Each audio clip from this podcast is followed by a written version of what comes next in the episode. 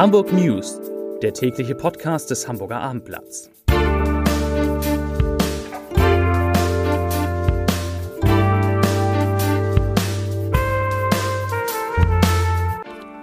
Herzlich willkommen. Mein Name ist Lars Heider und heute geht es um die Vendée Globe, die härteste Einhandregatta der Welt, bei der der Hamburger Boris Herrmann in diesen Stunden um den Sieg kämpft. Weitere Themen die Corona-Infektion in Hamburg schnell leider wieder in die Höhe. Ein neuer Fahrdienst zum Impfzentrum wird angeboten und erstmals auch das noch wurde die Mutation des Coronavirus aus Großbritannien in Hamburg nachgewiesen. Dazu gleich mehr. Zunächst aber wie immer die Top 3. Die drei meistgelesenen Themen und Texte auf abendblatt.de. Auf Platz 3 Schleswig-Holstein. Der Musterschüler wird zum Problemkind in Sachen Corona. Auf Platz 2 Boris Herrmann. Die Wellen sind ein bisschen Rock'n'Roll. Und auf Platz 1 Corona-Mutante erstmals in Hamburg festgestellt. Das waren die Top 3. Heute, da ist einer dieser Tage, die sehr, sehr lang werden können. Viele Menschen in Hamburg und nicht nur hier werden die letzten Stunden der Wonde Globe ganz genau verfolgen, weil ein Hamburger die Chance hat, ganz vorne mit dabei zu sein. Wenn alles optimal läuft, könnte Boris Herrmann als erster Segler der nicht aus Frankreich kommt, die härteste Einhandregatta der Welt sogar gewinnen. So oder so hat er es geschafft, in 80 Tagen in seinem Schiff einmal um die Welt zu kommen und ist am Ende in einem nie dagewesenen Zieleinlauf dabei, bei dem wenige Minuten über die Platzierung entscheiden können. Im Moment ist er auf Platz 3 und mit dem Live-Ticker von und mit einem Livestream auf abendblatt.de sind Sie jederzeit auf der Höhe der Entscheidung, die, naja, spätestens gegen Mitternacht erwartet wird. Und Boris Herrmann kriegt gute Wünsche aus allen Ecken der Welt, auch vom ehemaligen Formel 1 Weltmeister Nico Rosberg. Der sagt, ich zitiere, Boris, es ist Wahnsinn, was du in den vergangenen Wochen bei der Wonde Globe geleistet hast. Und jetzt hast du sogar die Chance zu gewinnen. Die Daumen sind ganz feste gedrückt. Zitat Ende. So ist es. Zu Corona und damit zu den nicht so schönen Themen des Tages. Nach Angaben des Robert Koch Instituts hat Hamburg heute 13 weitere Corona-Tote zu beklagen und somit die Zahl von 1000 Toten seit Beginn der Pandemie überschritten. Das Hamburger Abendblatt wird diesen Menschen morgen mit einer ganz besonderen Titelseite gedenken. Und als ob das nicht schlechte Nachrichten genug wären, ist die Zahl der Neuinfektionen am heutigen Mittwoch wieder ungewöhnlich rasant angestiegen. Gemeldet wurden 411 das sind doppelt so viel wie am gestrigen Dienstag und auch deutlich mehr als vor einer Woche, als es 285 waren. Zuletzt hatte es ja so ausgesehen, als würde sich der Wert deutlich unter der Marke von 300 stabilisieren. Und jetzt das. Auch die 7-Tage-Inzidenz steigt an von 94,6, das war gestern, auf 101,3 Neuinfektionen je 100.000 Einwohner. Die einzige Zahl, die sinkt, ist die Zahl der Patienten, die mit Covid-19 in Hamburgs Kliniken behandelt werden müssen. Sie liegt jetzt bei 447. Zuletzt waren es 459. Und es wird nicht besser. Die in Großbritannien entdeckte Mutation des Coronavirus ist jetzt erstmals in Hamburg nachgewiesen worden durch eine sogenannte Genomsequenzierungsanalyse. Ich habe es gewusst, das wird schwer. Sei in sieben Fällen die Variante B117 festgestellt worden, teilte die Gesundheitsbehörde heute mit. Fünf der Fälle gingen auf eine gingen auf Reiserückkehrer aus Großbritannien zurück und stammten aus zwei familiär verbundenen Haushalten. Die beiden übrigen Fälle beziehen sich den Angaben zufolge auf den jüngsten Corona-Ausbruch beim Flugzeughersteller Airbus, wobei das Infektionsumfeld noch nicht eindeutig geklärt sei. Einer dieser beiden Fälle betreffe Hamburg, der andere das Umland. Am Wochenende war ja bekannt geworden, dass 21 Airbus-Mitarbeiter positiv auf Covid-19 getestet worden waren und rund 500 Beschäftigte sich daraufhin in Quarantäne begeben haben. Wer das Hamburger Impfzentrum selbst nicht erreichen kann und über 80 Jahre alt ist, der erhält ab sofort Unterstützung. Die Stadt übernimmt die Kosten einer Fahrt mit dem Taxi oder mit einem Krankentransportwagen für mobilitätseingeschränkte Personen. Voraussetzung dafür sind ein bereits vereinbarter Termin für eine Corona-Impfung sowie die Tatsache, dass das Impfzentrum nicht ohne Hilfe durch den Fahrdienst erreicht werden kann. Für wen das zutrifft, der kann sich einen Termin holen unter Telefon 040 584477 040 584477. Das soweit zu Corona. Und zur Wirtschaft. Die Hamburger Otto Group, die hat ihren Online-Umsatz in der Corona-Krise doch wieder Corona massiv auf knapp 10 Milliarden Euro gesteigert.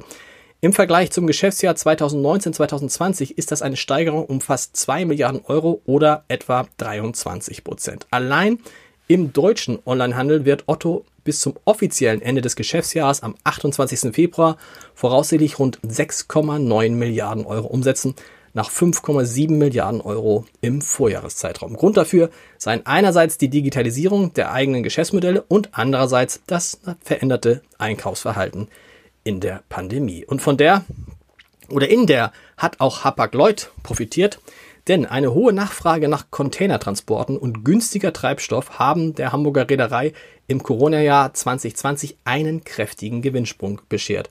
Weil das Unternehmen zudem seine Kosten deutlich drückte, stieg der Gewinn vor Zinsen und Steuern, das sogenannte EBIT, im Jahresvergleich nach vorläufigen Zahlen um etwa 60 Prozent auf rund 1,3 Milliarden Euro. Vorstandschef Rolf Haben Jansen hatte bereits vor einigen Wochen berichtet, dass die Schiffe im Herbst kaum ausgereicht hätten, um die gewaltigen Gütermengen zu ihren Abnehmern zu transportieren.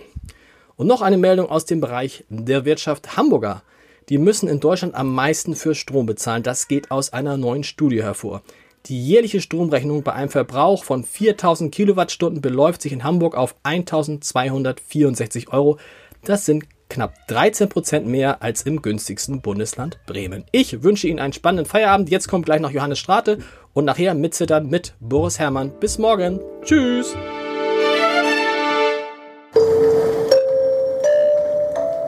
Herzlich willkommen zum Gute Nacht Podcast vom Hamburger Abendblatt. Herzlich willkommen, mein Name ist Lars Heider und der Johannes Oerding, Revolverheld. Johannes Strate, du Depp. Hab ich Oerding gesagt? Du hast wirklich Oerding gesagt. Das ist ein Spaß. Das, das hast du gesagt. Ne, hast du auf der Aufnahme. Kannst du dir nachher anhören. Scheiße. Kannst dann überlegen, ob du es rausschneidest Nein. oder drin lässt. Johannes Oerding äh, hat mir gesagt, dass er mit niemandem so gern singt wie mit Johannes Strate. Das stimmt sogar. Wir wurden aber schon sogar. sehr oft verwechselt in der Tat. Ähm, Das ist aber irre, weil ich auch Untertitel NDR. Echt? Ja, ja. Dann stand da wirklich Johannes Oerding, Sänger von Revolverheld oder aber so. man kann euch ja gar nicht, obwohl ich war erstaunt. Das ist nur der Name, ja? Ich war erstaunt, wie jung er ist. Wie jung? Ja, Wie meinst du jung? ja, äh, jung, also jung im Sinne von jung. Ich hätte ihn jetzt älter geschätzt. Das, das, das, Leute, hört das nicht. Also ich fand, ich fand Johannes Oerding, der wird doch jetzt auch, wird der nicht auch, der wird erst 40. Der ist noch Ja, ja, nicht- der ist viel jünger als ich. der ist viel jünger als ja, du. ja, der ist drei Jahre jünger als ich oder vier oder so, würde ich sagen. Das fand ich krass. Und äh, das hätte ich, das hätte ich ehrlich gesagt nicht gedacht. Ich dachte, dass er älter ist. Vielleicht liegt's an seiner Freundin. Nee, ah, gut, aber der wusste ich auch gar Nee, das, das, nee, das habe ich nicht. Und er hatte dann hier auch den Hut abgenommen. Ähm, hatte sich halt beim letzten Video die Haare. Was reden wir jetzt über Johannes Oerding? Können wir gerne machen, aber ja, ja klar, er hat sich für ungeschminkt, hat er sich Genau. den, den Kopf natürlich rasieren müssen. Ja, ja. Sommer in Schweden hat er, war, war, war bei euch mit dabei. Das stimmt, ja. Das stimmt, das stimmt. Sag mal, ähm, das fand ich interessant, ähm, das Unplugged-Konzert.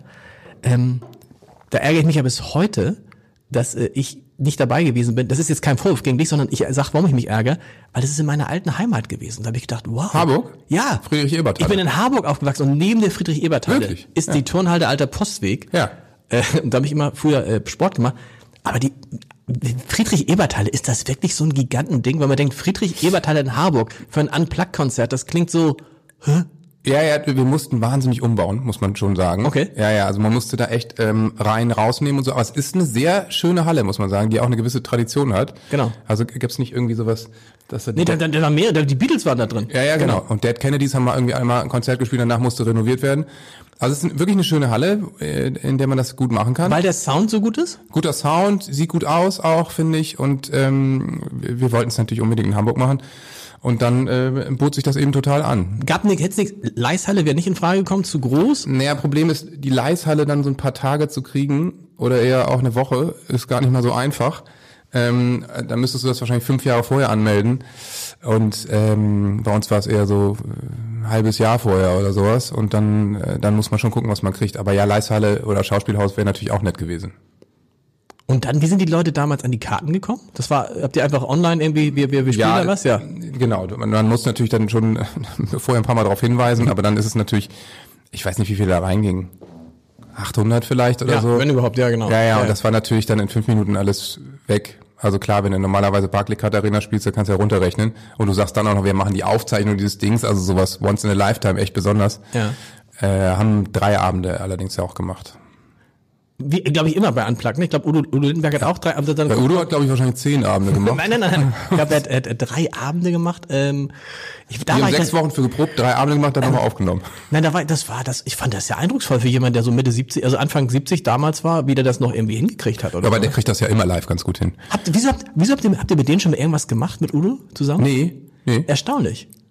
Ja, aber ich meine, es muss ja auch nicht, äh, Muss auch nicht jeder. mit Udo Lindenberg was machen, so ungefähr. Also ich, ich, ich, ich, ich schätze den und mag den Ja. sehr, aber ich muss einfach sagen, in meiner Kindheit, ähm, wie, wie, wie, ja, Keine ist ja auch Rolle. jetzt nicht verwerflich, der war von mir jetzt kein Idol. Nee. So, der hat mich nicht geprä- geprägt, da war es, also, also wenn es ein, ein deutscher Künstler war, dann war es Grönemeyer.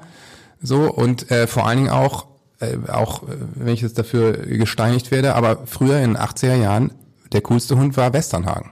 Okay. Das darf man einfach nicht vergessen. Äh, Mit Pfefferminz bin ich dein Prinz und sowas.